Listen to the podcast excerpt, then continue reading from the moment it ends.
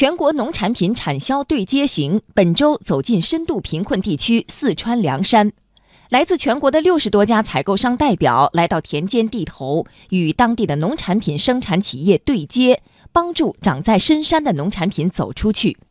来听央广经济之声记者童亚涛的报道。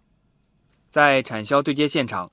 盐源县龙洞湾苹果专业合作社负责人赵兴志不停地向前来咨询的采购商推荐当地的丑苹果。这个苹果的话，外观看起来的话比较深，有点丑。然后它们的甜度一般正常在十二左右，我们的甜度的话最高可以达到二十。赵兴志介绍，种植盐源苹果带动整个村庄逐步脱贫。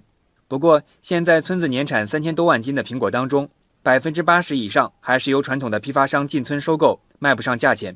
因此，这次前来。赵兴志希望能够和更多的渠道合作，拓宽销路。哎，让我们发样品的话有三十多个。正常我们发货的什么产品发给他们，然后和以后发货要求就是一模一样。那么这样子，他们收到这个样品以后，可能他们的意思都是才反过来跟我们对接。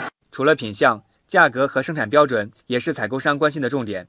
在海拔两千五百米的西昌市四兄弟蔬菜生产基地，不少采购商一边品尝着基地生产的有机萝卜和土豆。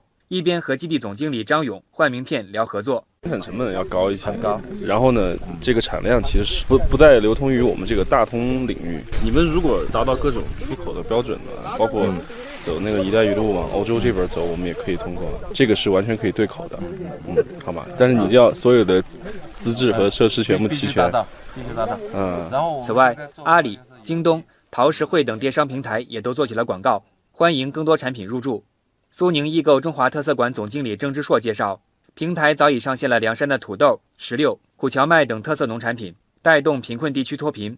不过，电商扶贫不只是献爱心，更要看重标准化，打造品牌。首先一点，电商就要按照普通消费者的对于标品的消费需求来分析，我如何在线下去规划这些产品。这是要去倒推供应链的，告诉他，哎，马上你要上架这个橙子了啊，你去买一个这个分拣机器，这个分拣机器你把它分成什么什么样果径的，我在品质上要对你要有要求。来自中国蔬菜流通协会的数据显示，这次对接活动中，来自全国六十多家采购商代表和当地的九十多家农产品生产企业合作社进行对接，意向采购金额九千一百万元。商务部市场体系建设司副司长郑书伟介绍，在做好产销对接的同时。